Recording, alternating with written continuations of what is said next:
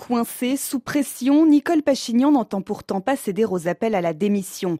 Le Premier ministre arménien n'a pas envoyé de troupes pour porter secours au Haut-Karabakh lors de l'offensive azerbaïdjanaise le 19 septembre et la rue le lui reproche. Mais malgré la contestation, Nicole Pachignan tient à son fauteuil de Premier ministre. Si j'entendais dire que ma démission normaliserait la situation, je le ferai dans la seconde.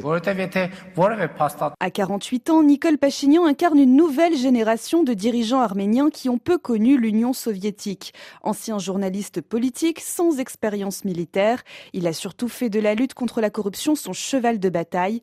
Un profil qui dénote avec ses prédécesseurs, souligne Jean de Glignasti, ancien ambassadeur de France en Russie et directeur de recherche à l'Institut de relations internationales et stratégiques. Manifestement, euh, c'est un homme qui ne vient pas du sérail politique, euh, ni du Haut-Karabakh, parce que les présidents Kotcharian et Sarkissian étaient originaires, originaires du Karabakh. Donc il a une espèce de liberté par rapport euh, à ses prédécesseurs qui lui a permis de tenter un rapprochement avec Aliyev à certains moments et qui lui donne un regard plus froid sur le Haut-Karabakh. C'est pourtant lui qui est tenu responsable de l'impasse actuelle par une majorité des Arméniens.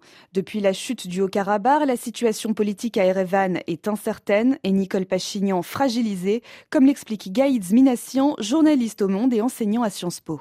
Le Haut-Karabakh étant le berceau de la civilisation arménienne, tout Arménien, quelles que soient ses convictions et ses orientations politiques, ne peut être que euh, affecté, déstabilisé même, puisqu'il avait fondé sa révolution et sa prise de pouvoir sur la lutte contre la corruption et sur le retour de la dignité de la personne et de la citoyenneté en Arménie. Un élan victorieux quelque part. Et là, euh, eh bien, il enregistre un fiasco, euh, la perte du Haut-Karabakh. Et justement, comment sortir du fiasco pour Nicole Pachignan? Par la avec Bakou Mais peut-il conclure un accord avec son adversaire azerbaïdjanais, le président Ilham Aliyev? Les deux dirigeants sont censés se retrouver d'ici la fin octobre pour des négociations sous l'égide de l'Union européenne. Gaïd Zminassian. Il a tout intérêt à faire en sorte que l'Arménie, grâce à une paix éventuelle, trouve sa place dans la région. Mais la question est de savoir si son interlocuteur azerbaïdjanais a les mêmes intentions. Ilham Aliyev doit tenir compte d'une réalité, mais est-ce qu'il ne va pas chercher à jouer plutôt le rapport de force et le pourrissement en faisant croire d'un côté qu'il négocie et de l'autre côté, euh, au moment où on s'attend à ce qu'il signe une paix, hop, il retire euh, sa signature ou il temporise et et on finit avec un, pourrissement de la situation. Pour enfin parvenir à la paix, Nicole Pachignon a besoin d'un soutien extérieur, mais il ne croit plus à l'alliance historique avec la Russie, qu'il accuse de n'avoir rien fait pour empêcher la victoire de l'Azerbaïdjan au Karabakh. Alors, vers qui d'autre se tourner? Les Européens semblent trop concentrés sur le front ukrainien pour éparpiller leurs forces dans le Caucase, et surtout, ils ne sont pas pressés de renoncer au gaz azerbaïdjanais. Jean de Glignasti qui peut envoyer des troupes, qui peut maintenir la paix là-bas? Euh, je ne vois pas d'autres pays que la Russie.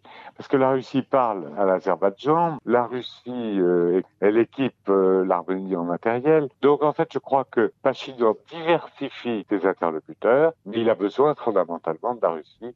Il n'y a pas d'autre garant des frontières de l'Arménie pour l'instant que la Russie. L'Arménie est confrontée à des menaces sécuritaires constantes. Après le Haut-Karabakh, le pays craint d'être la prochaine cible de Bakou.